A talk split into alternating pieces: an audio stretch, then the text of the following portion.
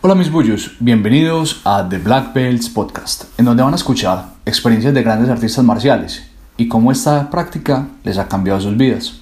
Hoy nos encontramos con Alejandro Díaz, consultor en transformación digital de la ciudad de Bogotá y Daichi Han de la Ujinkan. Alejandro, pues ¿por qué pensás que todas las personas deberían entrenar artes marciales? Bueno, las artes marciales son una práctica interesante le permite a una persona en un espacio controlado fomentar ciertos valores que en otros aspectos de la vida pueden ser más difíciles.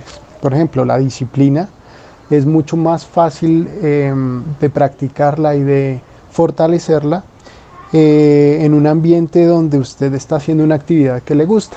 No es lo mismo ser disciplinado en un, en un aspecto donde usted no está pasándola bien o donde está obligado a estar o donde se ve obligado a, a ser disciplinado eh, por las circunstancias a una, a una práctica, a un fortalecimiento de valores en un, en un entorno donde usted mismo escogió estar y donde le permite desarrollarlo de una manera un poco más eh, interesante, más, eh, más amable.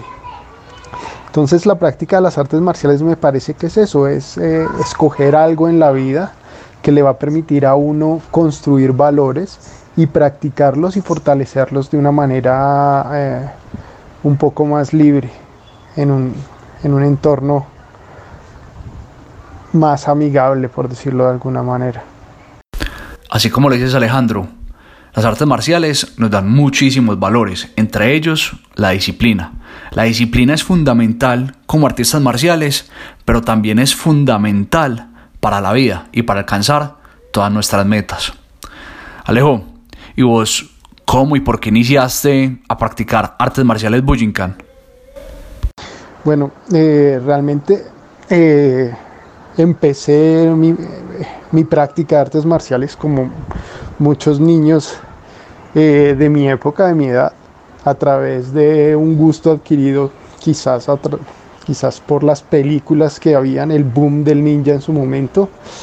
Aunque cuando yo empecé a practicar artes marciales, la Bujinkan no se encontraba en el país.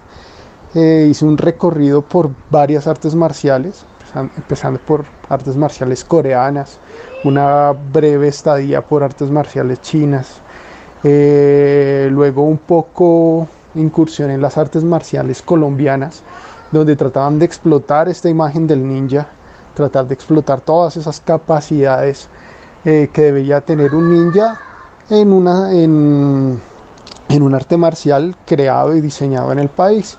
Eh, esto me llevó a cuestionarme un poco acerca de lo que era el ninja o el, o el, o el budo japonés entonces, eh, pues decidí incursionar en otras artes marciales, ya no con una visión tan colombianizada, algo, una arte marcial creada en el país, sino que inicié la práctica del aikido, que me mostró otras facetas de, las artes marciales japonesas, eh, que tenía mucho de lo que a mí me llamaba la atención. Y este despertar a través del aikido me hizo buscar ese ese ideal del ninja que tenía cuando, cuando comencé a buscar las artes marciales, cuando era un niño. Y para ese entonces acababa de llegar la Bujinkan aquí en Colombia. Ya estaban apareciendo los primeros dojos de Bujinkan que, mm, que eran pues dirigidos por colombianos, no, no directamente la primera persona que trajo la Bujinkan a Colombia. Y cuando me encontré esta arte marcial, pues comencé a practicarla, a pesar de que tocó renunciar de pronto a eh, muchos conocimientos que creía uno tener de otras artes marciales y dedicarse en forma a descubrir esta arte marcial. Eh, ya cuando me encontré con la Bujinkan, con el, budo de la Bujinkan, me pareció eh, un arte marcial de una riqueza impresionante que no había encontrado en, ningún otro arte marcial, sin menospreciar ningún arte marcial, sino que tal vez se hacía un poco más cercana a lo que necesitaba en su momento y a lo que, lo que quería desarrollar. Entonces, eh, desde más o menos, sí, más o menos desde hace casi 20 años, eh, se empezó la práctica de la Ujinkan Y desde entonces pues eh, prácticamente renuncié a entrenar otras artes marciales y me he quedado eh, entrenando en la Bujinkan. Muy interesante tu recorrido Alejo y ver cómo experimentaste las artes marciales bajo diferentes puntos de vista hasta ya llegar a la Bujinkan. Alejo, ¿y cómo eran las clases en esos tiempos? Bueno, las clases en esa época eran un poco diferentes a lo que son ahora. En su momento pues había muy poca información. El, el boom del internet eh, no estaba tan maduro como se encuentra en este momento, así que la información que teníamos de, de Khan y del arte marcial como tal era solamente lo que podían haber adquirido en un cierto tiempo de entrenamiento nuestros profesores y algunos profesores que habían empezado a viajar a, Japón y a otros lugares del mundo a, tratar de traer conocimiento. Entonces, realmente, eh, pues me parece que era una práctica muy importante, muy distinta a la que es ahora. Ahora, pues, eh, tenemos mucha más información, mucho más tema que cubrir. Entonces eh, ha variado bastante. En la época pues el trabajo físico era intenso.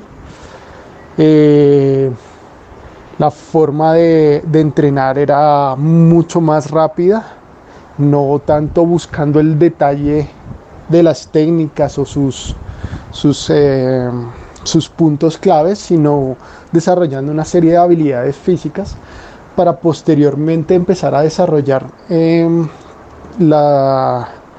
todos los fundamentos del arte, todos los principios básicos, que nosotros llamamos el Quijón. Y con este Quijón pues era una repetición importante.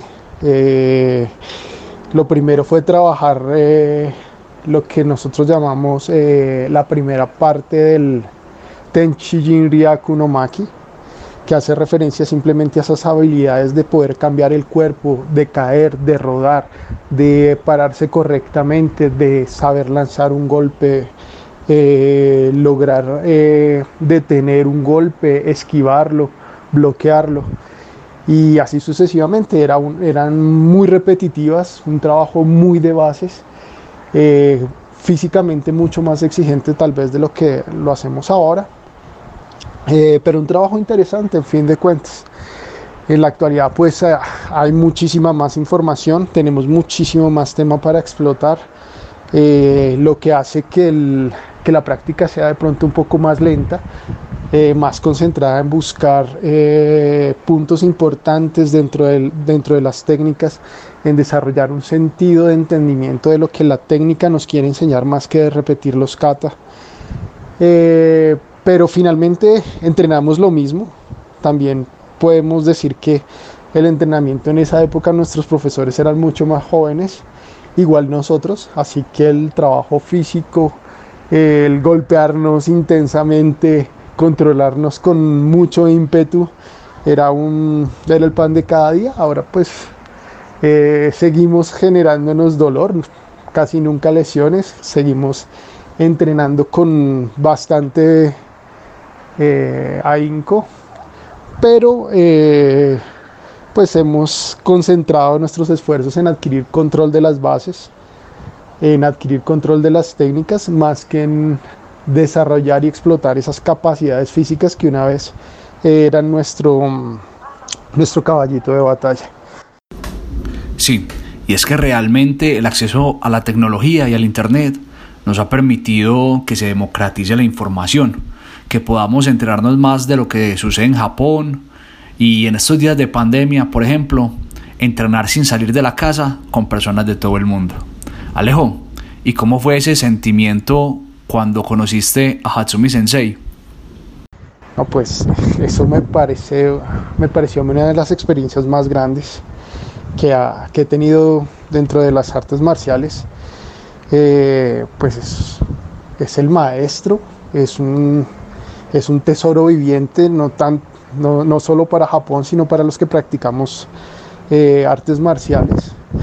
es un gran conocedor del budo, es una persona que ha logrado eh, superar barreras eh, sociales, culturales, incluso económicas, llevando lo que le gusta, lo que sabe a todo el mundo. Entonces, eh, eh, para mí fue una emoción muy grande ver un señor de semejante edad todavía practicando tres veces a la semana, controlando gigantes eh, gente pesada, gente delgada, espadazos, eh, ataques de todo tipo, con una sutileza difícil de igualar, incluso difícil de tratar de imitar. Eh, nada, fue una, una sensación increíble, una experiencia diferente, es como, no sé,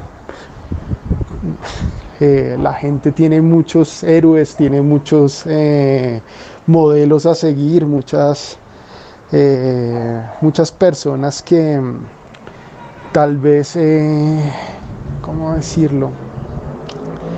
Eh, admiran de tal manera que, son como fans de, artistas y todo eso, pues yo creo que Hatsumi Sensei es, ese, ese, ese, artista supremo que todo el que practica Bujinkan quisiera conocer. Entonces, pues la experiencia fue impresionante. Eh, tuve la oportunidad de viajar en ese momento con mi maestro, así que no fue solamente poder eh, verlo en acción, sino que por la relación que tiene mi maestro con, con Hatsumi Sensei se pudo compartir un poco más, pude estar un poco más cerca.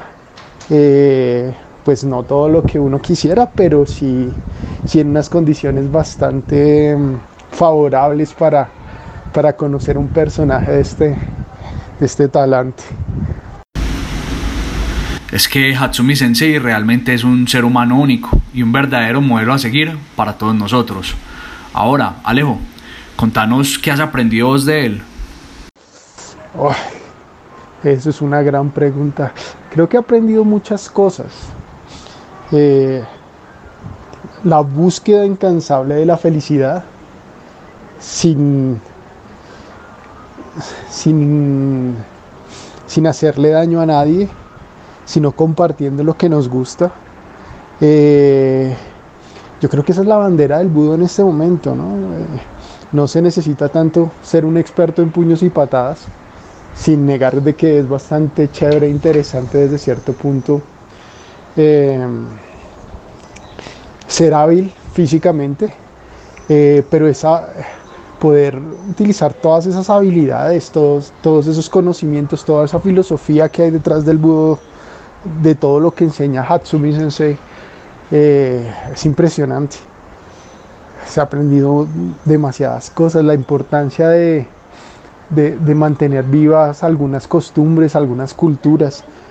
Eh, nosotros muchas veces menospreciamos eh, nuestra cultura, nuestro, nuestros, eh, el conocimiento que tienen nuestros antepasados y buscando, buscando ese conocimiento de las artes marciales, buscando todo eso que nos, que nos enseñan las artes marciales a través de Hatsumi Sensei, nos damos cuenta que, que hay mucho rescatable, hay muchas cosas eh, que merecen prevalecer en el tiempo y yo creo que si estoy logrando aplicar bien lo que me han enseñado, lo que se ha aprendido de Hatsumi Sensei es precisamente tratar de encontrar ese lenguaje de la sonrisa, de la felicidad, de que puede tocar a la gente para transmitir cosas que son importantes para, para, para el mundo. Eh, creo que eso, eso ha sido lo más impresionante, ver, ver que él ha podido trascender, ha podido llevar su arte a diferentes partes, ha podido tocar mucha gente, ha podido juntar mucha gente. Eh, y creo que tratando de replicar ese modelo, pues estamos aprendiendo a aprovechar todas esas, todas esas habilidades que desarrolló Hatsumi Sensei que ha tratado de enseñarnos por mucho tiempo. Es que para ser un buen artista marcial es más necesario saber cómo uno mismo es feliz a conocer alguna buena técnica o dar una buena patada. Alejo, ¿qué puertas te ha abierto las artes marciales durante todo este tiempo? las artes marciales han tenido, eh, me han dado a mí muchas oportunidades, conocer gente que tal vez bajo otras condiciones jamás hubiera conocido, eh, incluso ver cómo la forma del budo eh, es admirada por otras artes. En una ocasión tuvimos la oportunidad de tener la visita de unos actores eh, que quedaron muy impresionados con la forma del movimiento del budo, tanto que eh, trataron de, crear una, una, representación del budo dentro de una de sus obras, tratando de imitar los movimientos obviamente desde el punto de vista de la danza, desde el punto de vista de, su arte, pero fue una experiencia bastante interesante ver cómo adaptaban esa sutileza a lo que les gustaba hacer. En otra ocasión pues conocimos una serie de personas que eran prácticamente lo contrario, eran el poder, unos jugadores de rugby con los cuales entrenamos por un tiempo, eh, pues es una experiencia completamente diferente donde el movimiento eh, no los impresionaba. Eh, tienen una tolerancia al dolor muy superior a la que muchos practicantes de artes marciales incluso tienen. Están acostumbrados a que se les dañen dedos, que, están lastimados y siguen jugando. Y ver cómo el arte marcial para ellos eh, era, era más cuestión de, de entender, de tratar de entender por qué podía una persona de una talla tan diferente y con capacidades físicas tan limitadas al lado del de ellos, eh, poderlos controlar, poderlos lanzar, poderlos, poderlos tumbar. Para ellos era muy interesante ver eso.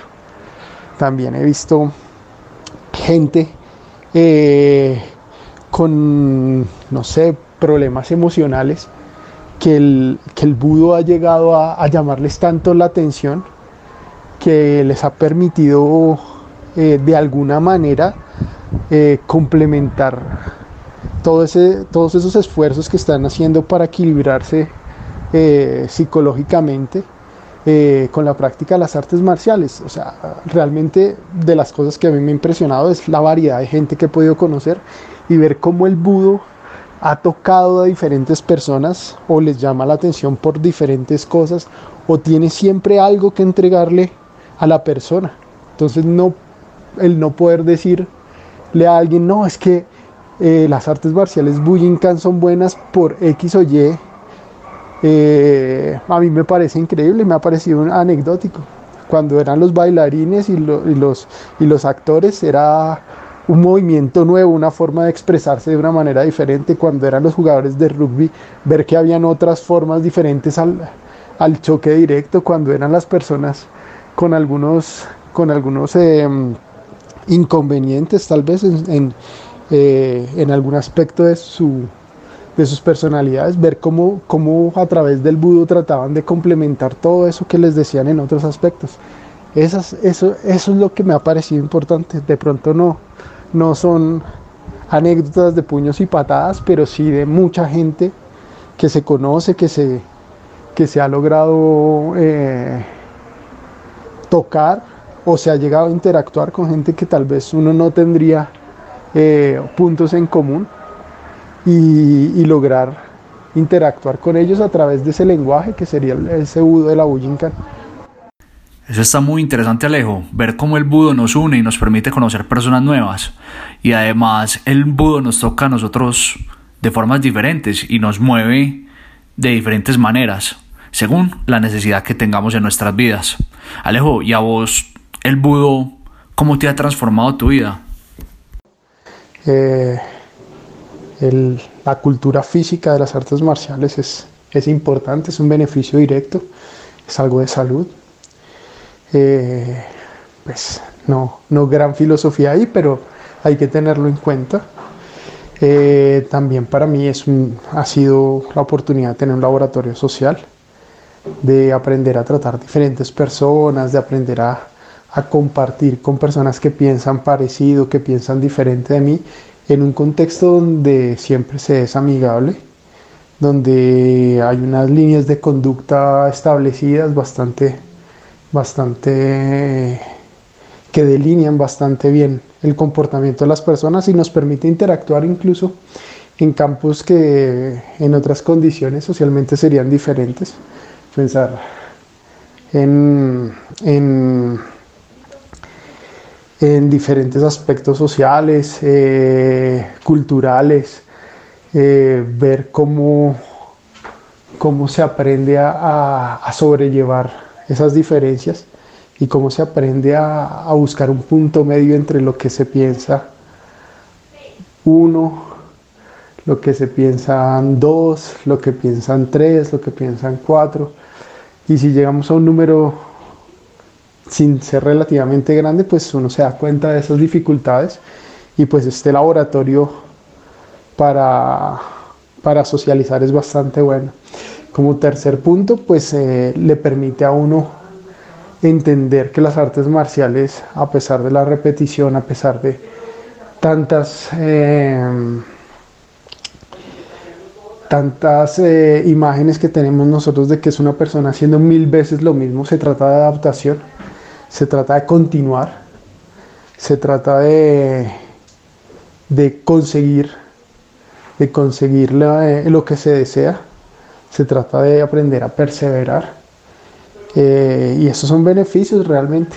Mucha gente no consigue lo que quiere porque se rinde fácil o porque no puede interactuar socialmente de una forma adecuada con gente que piensa diferente a nosotros o porque simplemente no está en las condiciones físicas adecuadas, es una persona enfermiza, X, Y o Z situación. Creo que, creo que la Wincan trae muchos beneficios en esos aspectos. Le enseña a uno muchas cosas, le permite a uno compartir, entender, eh, mantenerse físicamente bien. Es un compendio interesante de beneficios. Sí, es que algo a mí que me encanta, por ejemplo, de la Bujinkan es eso, que nos permite jugar, experimentar y sobre todo compartir con otras personas a través de un vínculo común como es la Bujinkan. Eh, Alejo, ¿tienes algún mensaje para las futuras generaciones? Bueno, no sé si estemos en la posición de, de mm, darle consejos a las futuras generaciones, pero Sí, me gustaría un consejo que me dieron a mí, si las artes marciales son para ustedes, eh, no importa qué pase, no dejen de entrenar. No importa las dificultades que se atraviesen, no dejen de entrenar. Si están en cuarentena, no dejen de entrenar. Si pueden ir a entrenar, vayan a entrenar. El entrenamiento es una es parte de lo que lo forma uno como, como una persona disciplinada. El hecho de tener que eh, salir a entrenar cuando uno está cansado, el hecho de tener que hacer cosas no siempre cuando uno quiere, sino que hay que esforzarse un poco, creo que forma un poco el carácter. Pero mi consejo, si las artes marciales son para ustedes, si les gusta este camino, entender que, que es algo para toda la vida y pues pase lo que pase, no dejen de entrenar.